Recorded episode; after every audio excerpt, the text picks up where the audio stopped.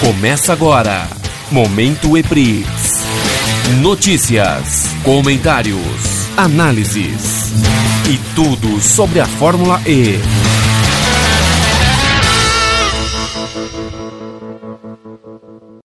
Gente, começa mais um Momento EPRIX, o último de 2020. Antes de começar o programa, não deixe de seguir a gente nas redes sociais.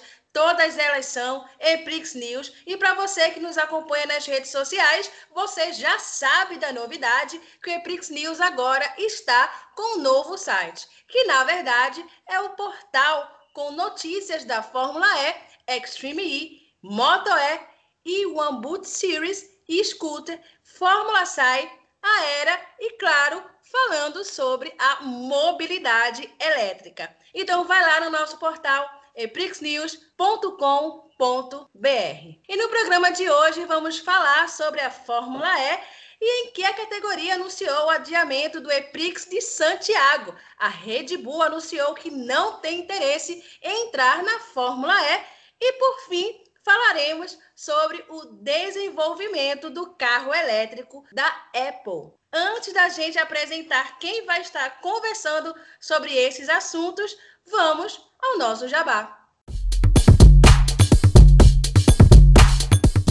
Você conhece a Gigo TV, que é a TV de assinatura online com canais de jornalismo, esportes, como a ESPN 1 e 2, por exemplo, desenho animado, novela, séries e muito mais. O pacote básico custa apenas R$ 7,90 e você ainda pode cancelar a assinatura quando você quiser sem multas e sem contrato de fidelidade. Vai lá no site gigo.tv e faça já a sua assinatura. E não esquece que temos cupom de desconto. É só usar Eprix News. No início, eu comentei sobre o novo portal do Eprix News, mas agora eu quero apresentar os novos colaboradores que estarão aqui no programa, tanto aqui no programa do Eprix News, tanto lá escrevendo no nosso site, nas redes sociais. Eles que tinham recentemente uma conta no Twitter e Instagram, que é o Epoliblog, e agora entraram para o time do Eprix News. O Epoliblog se torna agora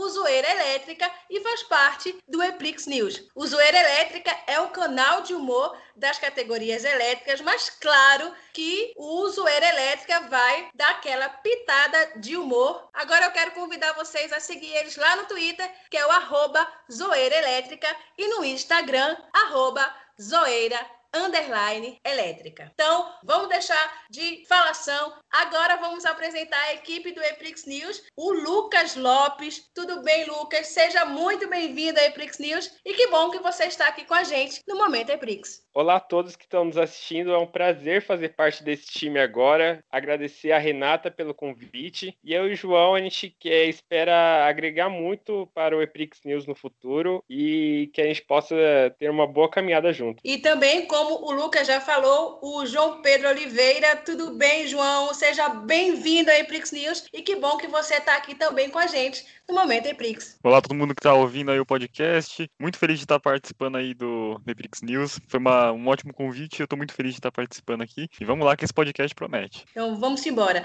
E também Arthur Vieira, do Eprix News. Tudo bem, Arthur? Tudo bem, Renata? Muito bom aí. A gente está em mais um podcast, muito assunto para falar. E agora com a família um pouquinho maior, né? Já tinha Tonelli, Marcelo Dutra. E agora temos aí o João Pedro e o Lucas Lopes. Sejam todos dois muito bem-vindos. E vamos aí conversar aí um pouquinho sobre a Fórmula E e demais categorias. Bem, Arthur, você só esqueceu de falar da Carol.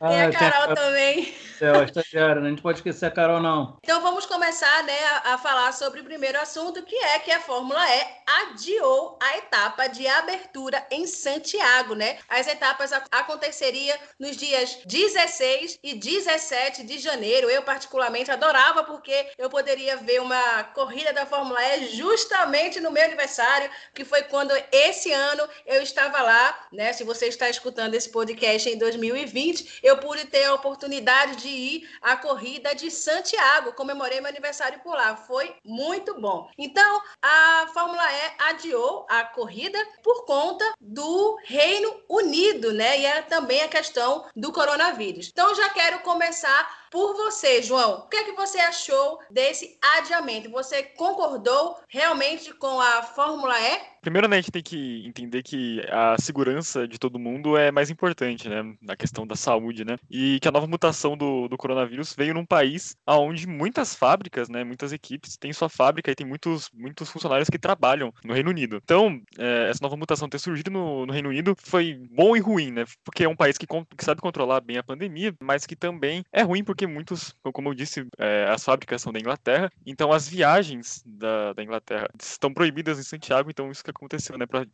adiamento, eu sou a favor do adiamento, mesmo, mesmo ficando bem triste aí com a situação. Adiamentos assim é, já era esperado. A gente veio de um ano muito difícil, onde essa pandemia do coronavírus afetou o mundo todo e mutações eram esperadas. O adiamento no início do campeonato já era algo esperado pela Fórmula E, até onde eu sei. Então, infelizmente aconteceu, né? A gente espera que eles consigam dar um jeito na, é, nessa mutação. Parece eu li por aí que parece que as vacinas elas conseguem dar conta dessa nova mutação do coronavírus e vamos ver. A Fórmula E tá, tá querendo, no primeiro quarto ainda do ano, remarcar a prova do Chile e vamos ver o que eles conseguem fazer. A situação assim, o coronavírus a gente já estava imaginando que fosse causar problemas outra vez, né? A gente sabe que se passou na temporada passada, todo o perrengue que foi, né? Confusão, as nove provas no final para botar tudo em dia, fechar a temporada.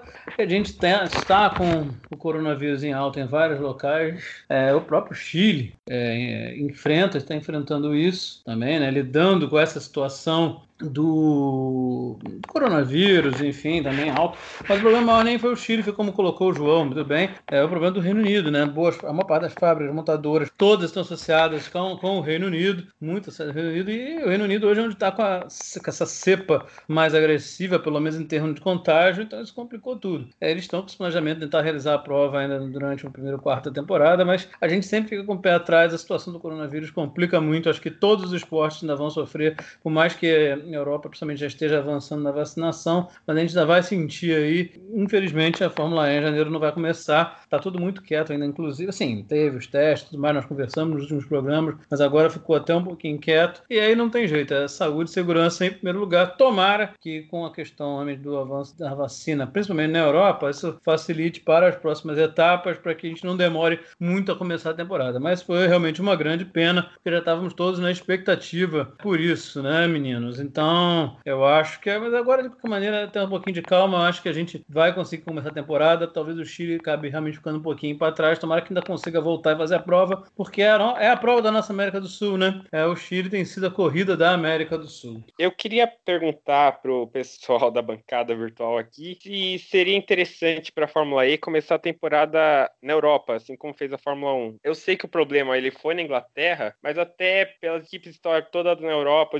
o deslocamento for mais fácil, não seria melhor começar a temporada na Europa? Eu acho que talvez seria uma opção. Muito embora a gente sabe que na Europa o Reino Unido esquece, né? Mas também não tem nenhuma. É, se tivesse uma prova lá, não daria. Mas ainda tem alguns lugares na Europa com os casos meio altos, mas assim, talvez fosse melhor começar por lá, né? Mas eles já têm todo esse planejamento, enfim. Talvez eles esperaram um pouco demais. Até porque, mas de qualquer forma, apesar de tudo, também teria pensado nessa hipótese. Além de já estarem mais avançados na questão da vacinação, a América do Sul tem mais problemas problemas realmente também. Só que aí, no caso, surgiu esse problema até do próprio Reino Unido, Reino Unido com essa cepa. Né? Bom, enfim, tudo depende de uma série de, de, questões logísticas também. Mas talvez fosse uma coisa a se pensar. Você colocou bem, tentando ver, porque a tendência lá, maior, maior avanço, maior rapidez, até por conta do desenvolvimento do estudo das vacinas. Né? Poderia ser uma. Sei o que o João acha disso aí, aí, João. Eu acho que começar na Europa é uma, é uma questão bem positiva, né? Porque, como já dito aí, a vacinação está muito forte na, na Europa. Se não me engano, essa semana todos os países do, da União Europeia já vão começar, né? Eu posso.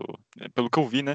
Então, eu acho que seria interessante, sim, começar na Europa, até porque, com a Europa já começando a sua vacinação, os outros países vão começar um pouco depois. Então, seria melhor para a Fórmula E começar na Europa e depois se ramificando nos outros países, quando a vacinação já estiver rolando nesses outros países. É, eu queria agora fazer uma pergunta sobre a questão questão do, da segunda etapa, né, que vai teoricamente agora é a primeira, né, que é a, a etapa da Arábia Saudita. Vocês acham que pode acontecer, visto que a Arábia Saudita também já começou a, a vacinação, se eu não me engano? É, vamos lá. Essa questão que você também colocou aí da Europa foi realmente interessante, é, mas é aquilo, né? Ninguém também, o pessoal toma um susto porque tem essa questão dessa mutação do vírus, né? Então acaba assustando o mundo todo. Mas realmente eu acho que a Arábia Saudita, eu, eu estou mais otimista, até porque eles já também estão é, providenciando, estou mais otimista em relação à Arábia Saudita. Mas de qualquer maneira o mundo está todo assombrado, né? Assombrou, em assombro com isso, e depende, toda vez que tem essas mutações, essas, essas coisas, o pessoal fica cada vez mais alerta, né? Mas enfim, creio que eles vão tomar todas as medidas de segurança, talvez até ausência de público, enfim, não sei como se vai proceder assim, imagino que sim, mesmo com vacinações, mas eu tomo uma expectativa maior em relação à Arábia Saudita, sim, tá? É, do que a questão do, do Chile. Assim, embora o problema também é isso, é a questão do Reino Unido, né? Tem isso. Como essa situação vai ser gerida no Reino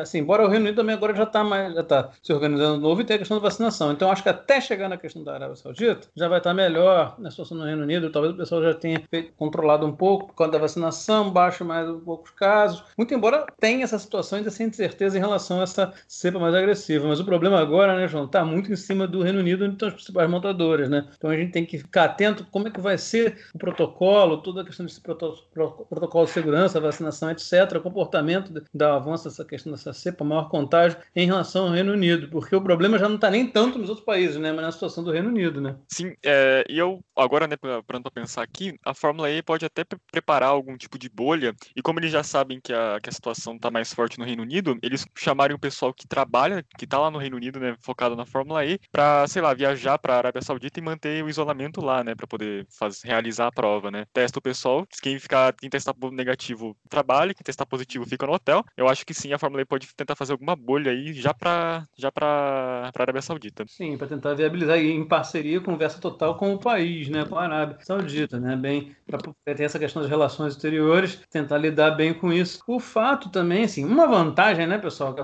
assim, nesse momento, é assim, como a Fórmula é, claro, ela começa, ela tem um calendário assim bem típico até porque ela sempre vai andando assim num calendário que é meio que alternativo, até para evitar colisões com outras temporadas. Claro que conforme adentra ao longo do ano, ela tem colisão com, com categorias, mas ela acaba pegando esse período mais assim, que muitas categorias, pelo menos no início, não estão acontecendo. É, ela tem, ela acaba tendo um lastro. Isso foi isso que ajudou ela nesse ano 2020, porque tudo bem que foram nove provas em Berlim, eu acho que eles escolheram muito certo, porque o aeroporto de Berlim é já meio que isolado da cidade e tudo mais, sem contar que é uma pista fantástica, né? Eu gosto muito de Berlim. Berlim, mas independente disso, foi possível porque ela tem lastro, né? Justamente ela vai começar, assim, no início começava em novembro, nos últimos anos era dezembro, né? E ia até julho, mais ou menos. Então ela tem, ela acaba tendo lastro para uma situação emergencial começa a ter calendário, né? Então isso é uma coisa também assim favorável que a gente não pode deixar de levar em conta. Tô falando isso porque eu já ouvi alguns dos profetas de Apocalipse por aí, né? Principalmente em relação à Fórmula E tem vários, né? Eu junto os haters com tudo mais, vocês sabem disso. E já a gente já falando, né? Já, já via um lugar ou outro pessoas falando: ah,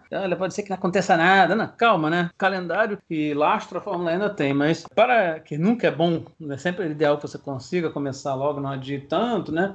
Uma estratégia talvez seja essa opção que você colocou aí, João. Vamos ver, né? Vamos acompanhar. É, se você for perceber, né, as notícias é, das últimas semanas da Arábia Saudita, eu pelo menos eu estou bem otimista para que realmente aconteça a corrida da Arábia Saudita. Por quê? Porque lá na Arábia Saudita já começou a vacinação desde o dia 17 de dezembro. Então, assim, além dessa bolha, né, que, que o João falou, que para mim foi muito bem colocado, a questão da vacina vai fazer muita diferença. E se você for perceber, né, eu lendo a, a notícia, fala que é, a Arábia Saudita teve apenas 6.080 mortes. Então, caso muito, é, pouquíssimos casos, né? Então, eu tô realmente bem otimista para que aconteça essa corrida na Arábia Saudita. Sim, sim, Renata, mas só a colocação da bolha do João acho perfeito, porque não é uma questão só da Arábia Saudita e sim da cepa mais agressiva no Reino Unido, onde tombar a parte dos funcionários, dos montadores. Então, uma estratégia para lidar com isso é mais importante, porque também a Arábia, por questões de segurança, como qualquer outro país, não quer e nem deve ficar, sim, é, trazendo pessoas contaminadas, entende? Então, uma questão política também, né? Então, por isso que a Fórmula E vai ter que se organizar, imagino que já esteja, pra, que agora foi uma situação emergencial, né? De repente, né? eu digo assim, porque né? ninguém estava esperando essa cepa, aconteceu justamente no Reino Unido. Eu agora já imagino que eles estejam se organizando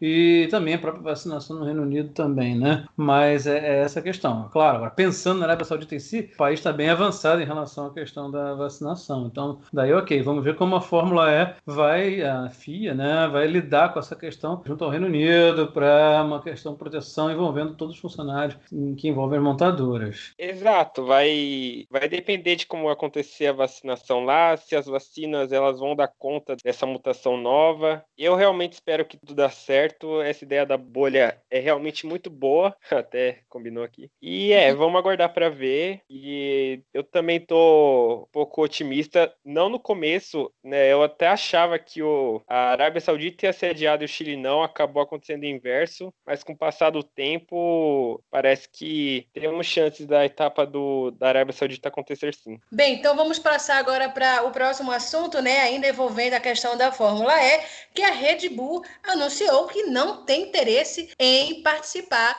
da categoria da Fórmula E. Então eu quero saber de você, Lucas. Você acha que a Red Bull sai perdendo em não entrar na Fórmula E? Eu acho que, que sai um pouco sim, porque é uma categoria que está atingindo o público jovem e que é justamente o público da Red Bull que você vê muito se, no motorsport em geral, mas também em muitos esportes radicais, o marketing da Red Bull é muito para atrair o público jovem. É, mas também esse desinteresse da Red Bull pela categoria não é de hoje, né? Eu acho que quem acompanha a categoria mais tempo lembra que o Christian Horner, ele tinha comentado sobre que não queria é, participar da Fórmula E e foi a mesma coisa que o Marco falou essa semana e que ele que não é o automobilismo puro, né? Então a gente pode ter que esperar para ver se eles mudam essa cabeça, né? Porque a Fórmula E tá dando um resultado bem satisfatório aí, atraindo muitas marcas, mas a Red Bull ainda tem a cabeça um pouco mais fechada para isso. É, no fundo, eu acho algumas declarações muito assim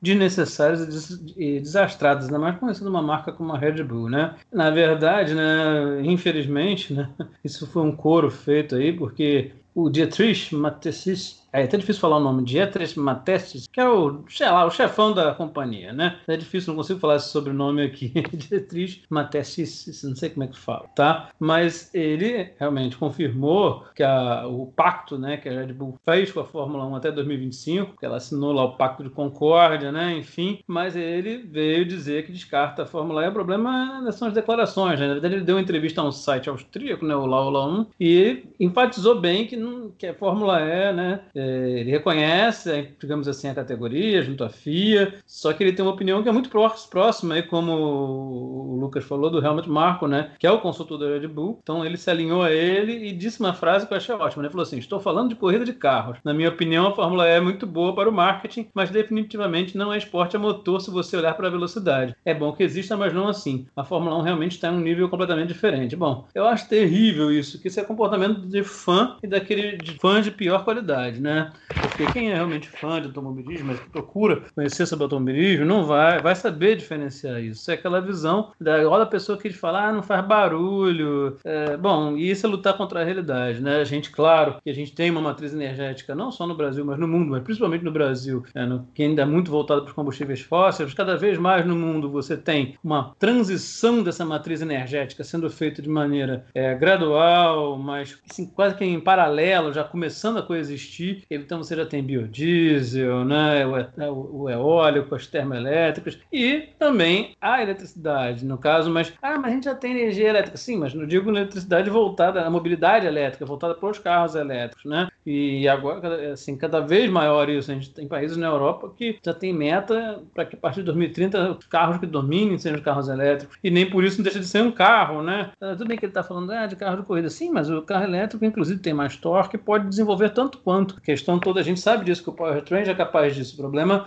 é a questão da gestão, superaquecimento. Isso vai se evoluindo com o tempo, isso só pode evoluir se você desenvolve categorias, né? Mas a gente sabe que daqui a uns 10 anos, esses carros muito provavelmente vão estar em condições de fazer, fazer corridas no mesmo nível de, em termos de velocidade com outras com, competições de esporte a motor. Eles, na verdade, já têm. A questão que a gente sabe que é uma questão de gestão, bateria, o carro pode rapidamente, em uma volta ele faz isso até, mas aí acaba a bateria. Mas, obviamente, está tá evoluindo para caramba. Se ele comparar a Fórmula E 2014 para agora, em que um carro já praticamente faz a corrida toda e cada vez rodando cerca, às vezes, 4, 3 segundos já mais rápido, isso já mostra uma grande evolução. É, e a gente vê, né, né as corridas extremamente disputadas, muito interessantes em, em, termos de, digamos assim, do que ele chamou de marketing, né? Mas ele falou marketing mais pensando na sustentabilidade, no meio ambiente, mas vamos lá, se a gente olhar marketing de outra forma, de, em questões atrativas, as corridas da Fórmula E em termos de competitividade, para mim são muito mais atrativas hoje. Olha que sou um cara de geração dos anos 80, que curtiu, curtiu e curte ainda a Fórmula 1, mas reconheço o problema, os problemas que a categoria enfrenta quanto à questão de emoção e competitividade. Eu acho sim ruim para a marca, porque a Red Bull é poderosa, ela está super forte, não só em automobilismo, mas em diversas outras áreas do esporte, como futebol, etc. É claro que ela vive sem a Fórmula E, mas eu digo, mas seria muito bom, sim, muito bom para a marca, é algo muito bom para estar envolvido com a Fórmula E. Mas eu ainda acho que assim, pode não ter essa meta nos próximos anos, mas essa categoria,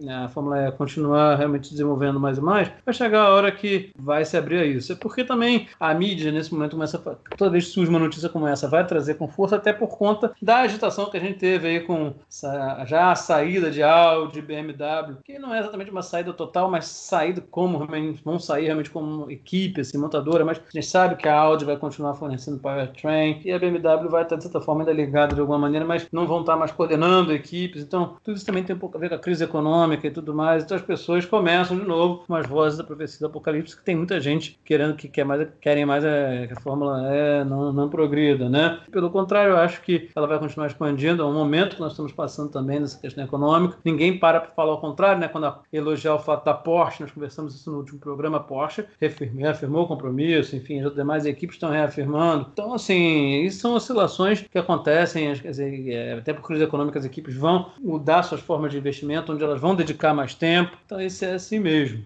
Agora, acho que a Red Bull, no tempo adequado, vai se aproximar. A Fórmula E ainda, a gente também tem que reconhecer, ela ainda não dá tanto lucro assim, pelo contrário, as equipes até ainda sofrem bastante com os gastos. Então, talvez eles vão esperar estar realmente o negócio ser mais robusto para investir. Mas eu só acho é que as formas das declarações são, que são desnecessárias, tanto do Helmut Marko como do nosso amigo Dia 13 também. Não tem necessidade de dizer né, que a Fórmula E, agir como os piores haters fazem, né, dizendo que a Fórmula E não é uma competição né, de alto nível. Eu acho que isso aí sim que eu condeno. Quanto ela não está decidindo entrar agora, vai muito da questão de investimento, economia, a visão de mercado da empresa, tudo bem. Eu só acho que você não precisa desmerecer algo e pior, fazer a famosa comparação que é errada. Eu considero errado também quando os fãs de Fórmula E ficam querendo comparar com a Fórmula 1 e o vice-versa também. Né? A gente não tem, não tem que fazer comparação. Né? São categorias diferentes, o mundo elétrico é totalmente diferente combustão. Então, é um momento diferente, é toda uma categoria, evolução. Essas comparações não são nada úteis. Assim, é claro que a gente, mesmo quando eu falo que acho a Fórmula E muito mais competitiva e mais interessante, isso é uma coisa, é, é um fato. Mas, de qualquer maneira, eu não posso comparar o nível da categoria em função das características dos carros e, e, muitas outras coisas, né? Então, então, a gente não deve misturar alhos com bugalhos, pelo menos essa é a minha visão ao longo do tempo. Eu queria fazer uma colocação sobre a Red Bull, que eu acho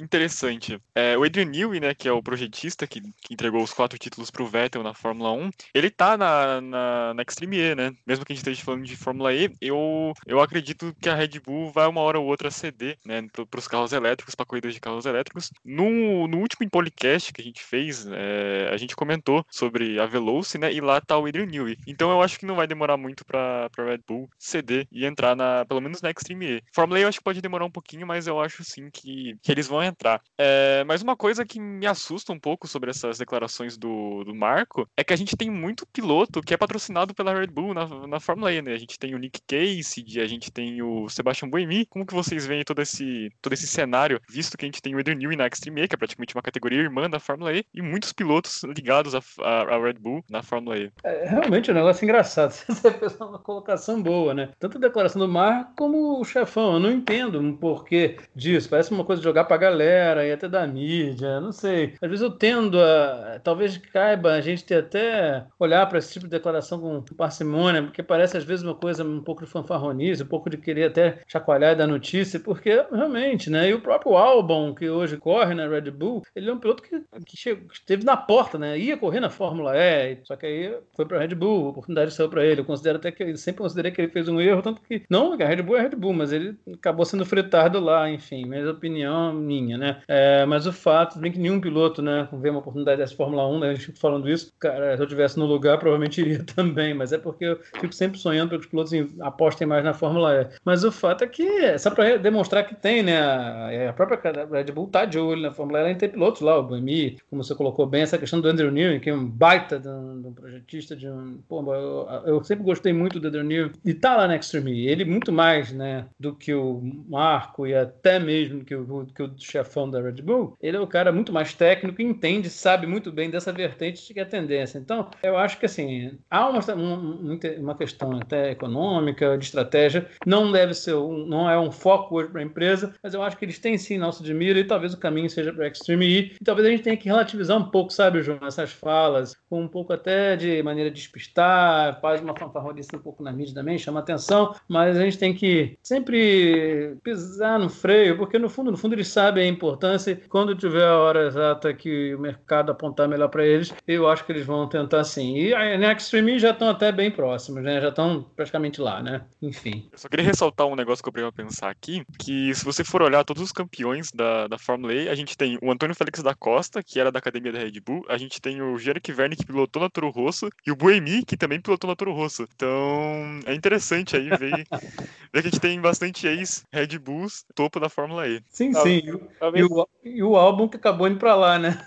Também. É. é. uma ligação. É, talvez seja. Sim, sim. Talvez seja um pouco de inveja da, dos diretores da Red Bull, talvez. Talvez.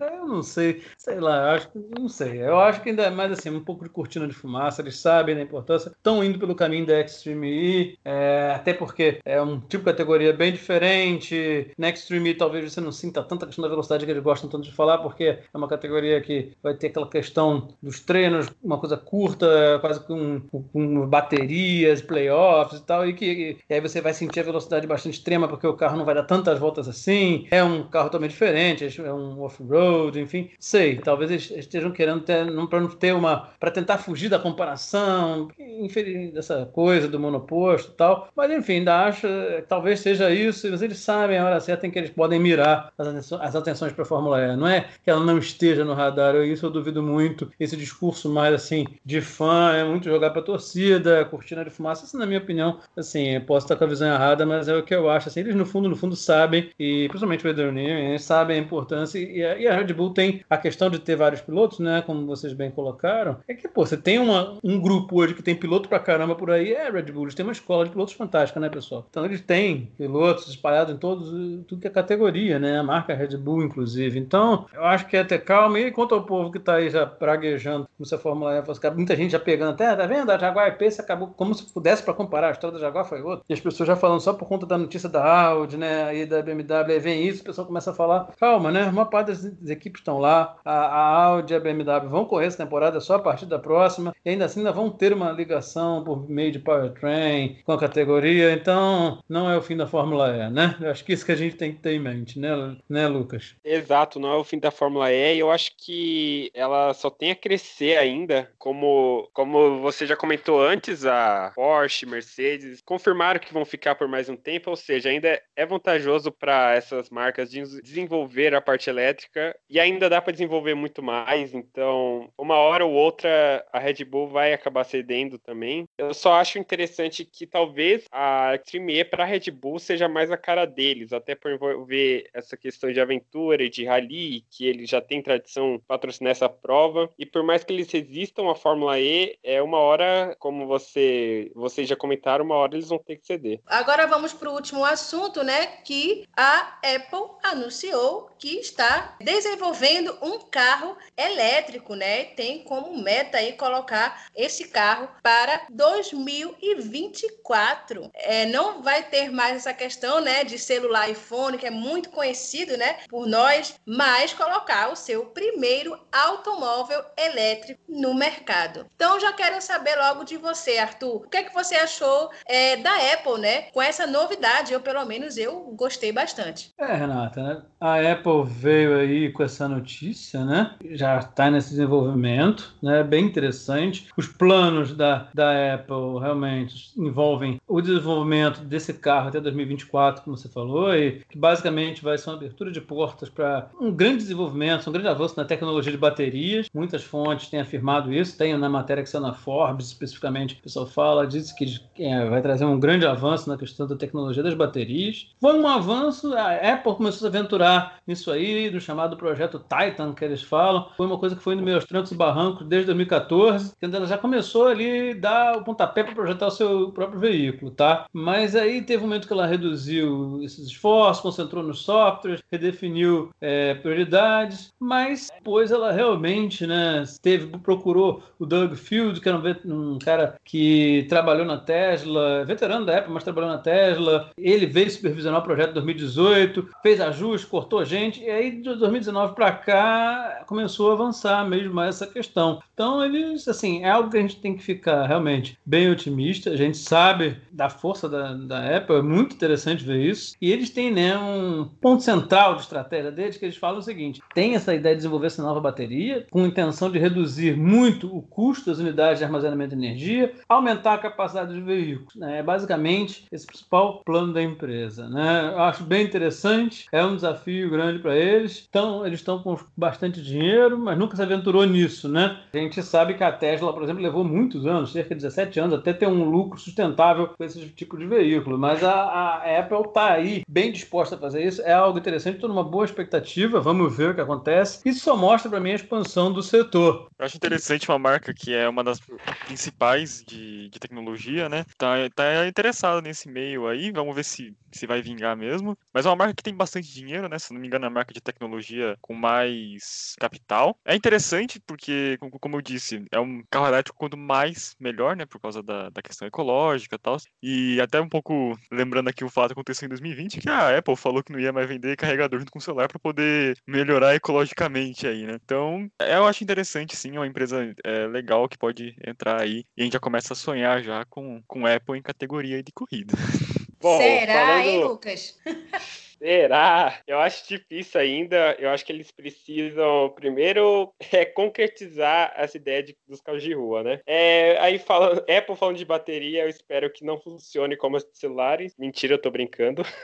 Mas é muito interessante. A Apple ela gosta de, de tentar coisas diferentes no mercado. Ela já tentou lançar de tudo que teve no mundo da informática, até, até videogame a Apple já tentou lançar. E alguns projetos dão certo, outros não. Então a gente sempre fica na expectativa quando a Apple tenta alguma coisa assim, né? É, eles têm muito mais recursos para fazer isso do que a Tesla alguns anos atrás. E vamos ver como que eles vão botar esse, esse carro no mercado. Agora, a Apple, vocês comentaram já, o Arthur comentou, que eles querem fazer um design é, diferente para bateria e que vai cortar custos e tal. O Elon Musk, já que seria um futuro concorrente deles, já suspeitou, já duvidou dessa, dessa bateria nova. O que, que vocês acham? Ah, é realmente para ter assim o pé atrás, porque, claro, como vocês bem colocaram, o João até já falou, tem alguém que tem dinheiro para fazer isso, é a Apple, tá certo? Mas, obviamente, isso não é a mesma coisa que como desenvolver celulares, né? E, e é entendível o pessoal colocar essa pulguinha atrás da orelha, porque não está claro, por exemplo, até agora, nem a Apple falou sobre, como é que eles montariam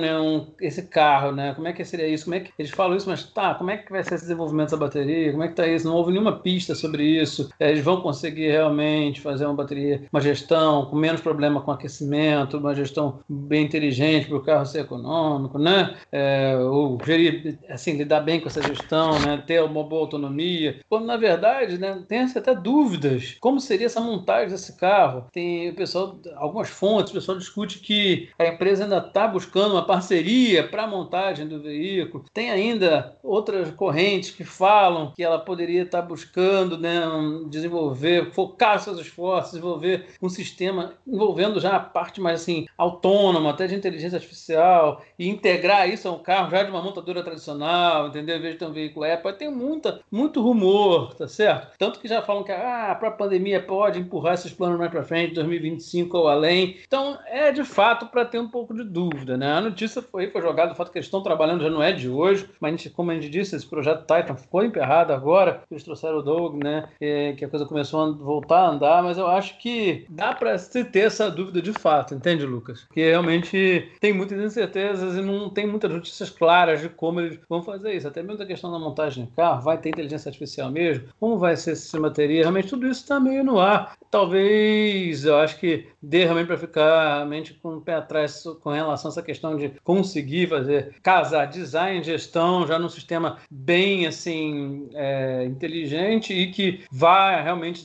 gerar muita, é, uma boa autonomia para o carro em termos de produção elétrica, enfim. Eu acho que cabe a dúvida porque tem todas essas dúvidas no projeto aí no ar, né? Exato, até porque eles não anunciaram que vão fazer um carro elétrico convencional, anunciaram muita. que vão fazer muitas coisas novas, então é, é algo que os investidores e o público em geral duvida mesmo. Mas apesar dessa dúvida, essa notícia abalou bastante o mercado, tanto que a Tesla perdeu um pouco de valor e a Apple subiu, mas parece que já está recuperando, a, a, Tesla já está recuperando. Então é aguardar para ver. Eu tô, tô muito ansioso para ver se esse carro realmente vai sair, como ele vai funcionar e as análises que vão sair dele. Mais uma mais uma coisa bem interessante que a Apple está tentando aí. É, é verdade, né? Algumas dessas, desses, dentro de muitos rumores que falam em relação à bateria, né? Fala-se muito dentro disso que você falou do próprio design dessa bateria, que ela seja, digamos assim, monocela, ou seja, você vai ter um aumento das células individuais na bateria e assim, por consequência, né, haveria uma liberação de espaço dentro do pack. Isso eliminaria bolsas e módulos que contêm materiais usados na bateria. Isso seria um caminho para dizer essa questão de uma gestão mais inteligente, né? E de, dar uma inteligência nessa gestão, dando mais autonomia, né? Vem uma conversa vai por esse caminho. Mas nos falou, são tudo na base dos rumores, não se tem muita certeza, né, Lu? Exato. Esse projeto da Apple ainda está muito segredo. É, a gente não tem quase nada de, de muito técnico sobre o projeto, de muitos detalhes ainda, até porque é muito, está muito guardado, está muito bem guardado esse projeto da Apple. Mas é, eu acho legal que não é a primeira empresa de tecnologia de software que está tentando fazer um carro elétrico. Eu não sei se vocês lembram, mas há um tempo a Sony anunciou um conceito de carro elétrico. Será que teremos um carro da Samsung também?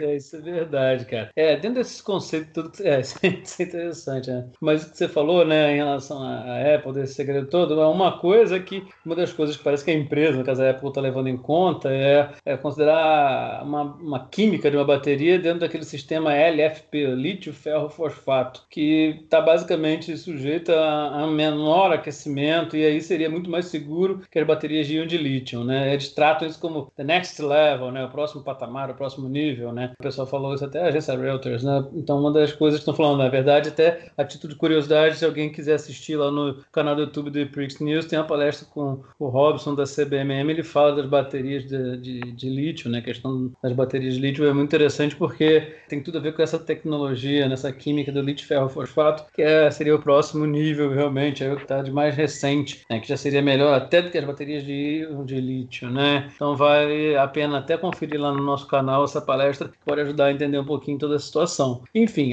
realmente, se for para esse lado da tecnologia, há trabalhos que a gente já tem pesquisa na literatura que apontam que isso tem chance de dar mais alcance ao carro, com uma gestão melhor da energia, menos problemas de superaquecimento. Mas vamos lá, a gente tem que esperar vir notícias mais robustas, mas no mínimo é muito interessante tudo isso, né, não, João? Com certeza. É, um tempo atrás a gente teve também a, a, Google, né, querendo fazer o carro elétrico e também autônomo. É, então é bem interessante ver essas marcas que não são do meio tentando entrar para tentar fazer um mundo melhor, né, com os carros elétricos. Eu só sei que eu quero ver o vídeo aí de quando sair esse carro aí, provavelmente vai ser bem para frente, de alguém mandando um Hey Siri, ligue o farol. com certeza, João. Vai ser bem. O carro, mandar o carro fazer um beatbox também. Ai, meu Deus, ia ser legal. legal, isso é interessante, viu? Não, com certeza, gente. E, mas cada vez mais isso vai começar a acontecer, porque o investimento, sabe, principalmente a, gente aqui no, no, Brasil ainda é muito mais atrasado dessa questão, gente é muito, sim, sabe-se disso, mas a gente ainda está numa troca de matriz energética que praticamente não existe, é muito em cima da combustão do, do óleo, do gás, em cima disso que tem de biomassa, biofósseis, é, mobilidade elétrica, isso é muito pequeno no Brasil ainda. Agora, talvez com a diminuição do imposto, quando nós conversamos no programa, né? Essa mudança que houve a nível federal é realmente interessante. A gente às vezes critica muita coisa, mas é uma coisa interessante. Essa redução de impostos para tentar viabilizar mais o carro elétrico. Você tem, embora no Brasil vai colar mais o híbrido primeiro, enfim, mas a gente está muito atrás. Mas quando a gente olha para Europa, principalmente, o avanço está muito maior. Então, a gente vai ver coisas bombarem demais até 2030. E está próximo, está muito próximo. São um intervalo de 10 anos. E categorias como a Fórmula X, Extreme E, Moto E, tudo isso vai alavancar o setor. Por isso que a gente sabe que está um pouco de bravata, existe um pouco de bravata, fazendo gancho né, nas declarações do Marco e do chefão da Red Bull. Senão eles não estariam já nem flertando né, com a Extreme E, por exemplo. A gente sabe que, que há um pouco de jogar para torcida, para o público da Fórmula 1. Então a gente sabe que a própria Fórmula 1 já usa da tecnologia elétrica, né, cara? Já tem as questões híbridas, CARES, etc. A gente sabe disso, né? Que isso, a própria questão, digamos assim, do elétrico no conceito híbrido vai cada vez ser mais forte na Fórmula 1 também. Isso aí não tem escapatória. E vai ser muito legal a gente ver carro aí da Apple, quem sabe Samsung, e por aí vai, né? E cada vez mais com essa interação, que agora já não é mais só é a questão do elétrico, mas o elétrico está dando muito a mão com sistemas de automação, né? Com a inteligência artificial. Isso vai cada vez ser mais, mais gritante, né? né? No nosso meio. No... E para mim de vocês aí que são mais novos, eu sou mais burro velho, mas vou ver isso também, mas principalmente vocês. Se Tonelli tivesse aqui, ele ia estar tá rindo muito, vocês vão ter chance de participar de podcast com o Tonelli, ele já ia brincar muito com a gente também, que ele ia falar, mais velho ainda sou eu. ele ainda ia, ainda ia brincar um pouco, mas a verdade é que isso aí, a geração mais nova, por isso que a Fórmula E, inclusive, essas categorias cativam muito os milênios, né? Porque é, é a mobilidade, é a sustentabilidade, é, é assim, é o conceito da, dessa mobilidade elétrica totalmente ligado, né? É uma coisa bem moderna, na verdade. Muito embora a gente saiba que, como os carros elétricos não é uma coisa de hoje, pelo contrário, mas hoje em dia está conseguindo, ele encontrou mais eco nos últimos anos e isso cresceu até muito a reboque do casamento também com a questão da automação desse mundo mais moderno de hoje. Então isso aí é, é o que é, tem que ser, é o que vai acontecer, é um futuro que já é presente, mas que vai ficar melhor ainda para frente. Então assim, pode ter uma pulga atrás da orelha com algumas coisas que a, que a Apple está falando, já ia falar Samsung, tá vendo? Que a Apple está falando aí, mas o fato é que, com, ouvindo o que essas fontes estão falando, realmente, essa questão da monocela, usando a tecnologia de lítio ferro fosfato, sim, é, quando certos trabalhos têm literatura, isso dá suporte a crer que eles vão fazer um material, vão desenvolver, desculpa, uma, uma bateria que vai ter pelo menos uma melhor gestão de energia. E também é o que vocês falaram, né? Nos caras, uma empresa como a Apple não entra para perder, né? Uma, uma, certeza eu tenho aí que a Apple vai investir rios e rios de dinheiro aí, porque se der certo, provavelmente o pessoal na Europa vai vir comprar bastante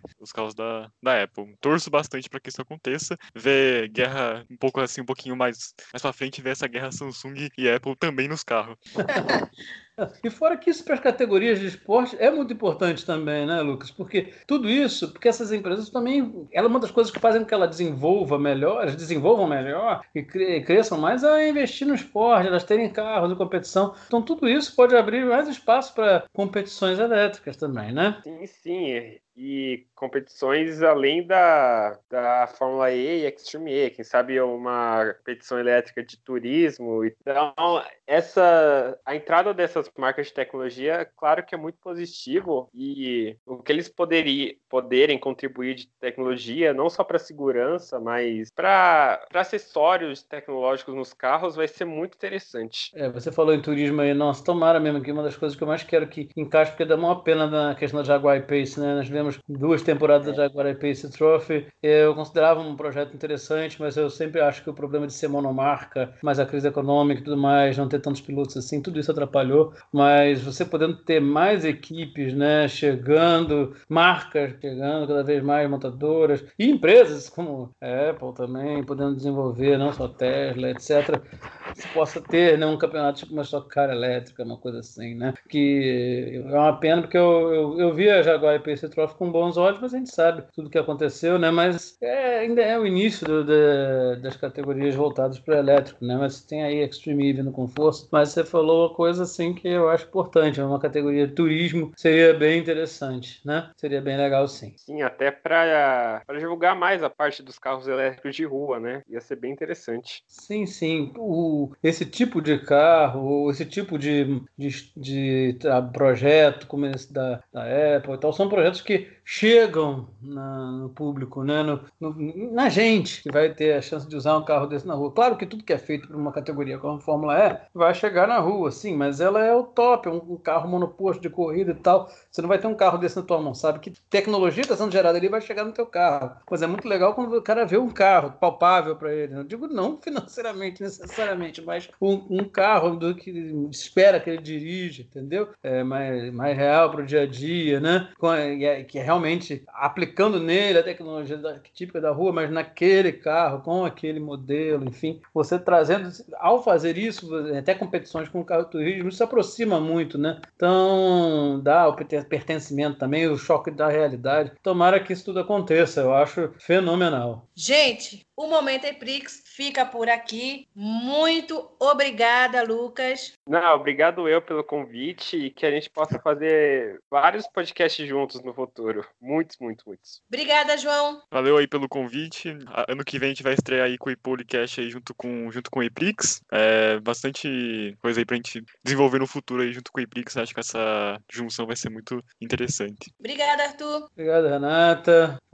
Faço minhas palavras aí do Lucas e do do João, é isso mesmo. Hoje nós estamos tendo esse momento de Prix inicial, primeira vez com eles. Tem aí o Twitter Zoeira Elétrica, o novo portal da Prix News, está todo mundo conhecendo. Fiquem ligados no canal do YouTube, muita coisa junta vai ser feita. E assim, para ao longo de 2021, nós teremos o Ipolicast, que vai ficar no, local, no lugar do Esquenta Momento Prix, né? Teremos então o Ipolicast e o Momento Prix, mas mesmo nos períodos fora da temporada, assim, regular, a gente vai ter momentos que a gente vai escolher quando vai o Ipolicast, quando vai ser o Momento Prix. Os programas vão ter pegado pegadas diferentes, né? O Hipolicast também sempre trazendo esse aspecto um pouco mais irreverente dos meninos também. É, então vai ser muito legal. E né, lembrando, Renata, que esse podcast, além agora o podcast está na, todo no, no Anchor, no Spotify, enfim, todos os locais que você já sabe bem aí, Renata, você sempre fala, e está na Rádio Giga também, mas lembrando que a gente agora também vai passar a colocar os nossos podcasts no nosso canal do YouTube. Já foram muito tempo atrás, há muito tempo que a gente não botava no YouTube, estava só nas outras mídias típicas de podcast, mas a gente vai passar a colocar colocar no YouTube também de volta, né? Então esse podcast também vai estar no YouTube a partir de agora também. Os nossos podcasts vão estar no YouTube. Bom, eu só tenho a agradecer, muito bom estar junto com os meninos, essa união aí, Ipoli com Epix News, essa nova fase. É, eu acho que nós vamos ter muita coisa legal daqui para frente aí, para estarmos partilhando juntos, foi muito bom. Gente, não esqueça, né, de seguir as nossas redes sociais no Twitter, YouTube, Facebook e também no Instagram. Todos são Eprix News e também também no nosso portal eprixnews.com.br. E esse programa contou com a produção de Arthur Vieira e a edição de Renata Correia. Feliz 2021 e até ano que vem. Você acabou de ouvir Momento Eprix. Com tudo sobre a Fórmula E.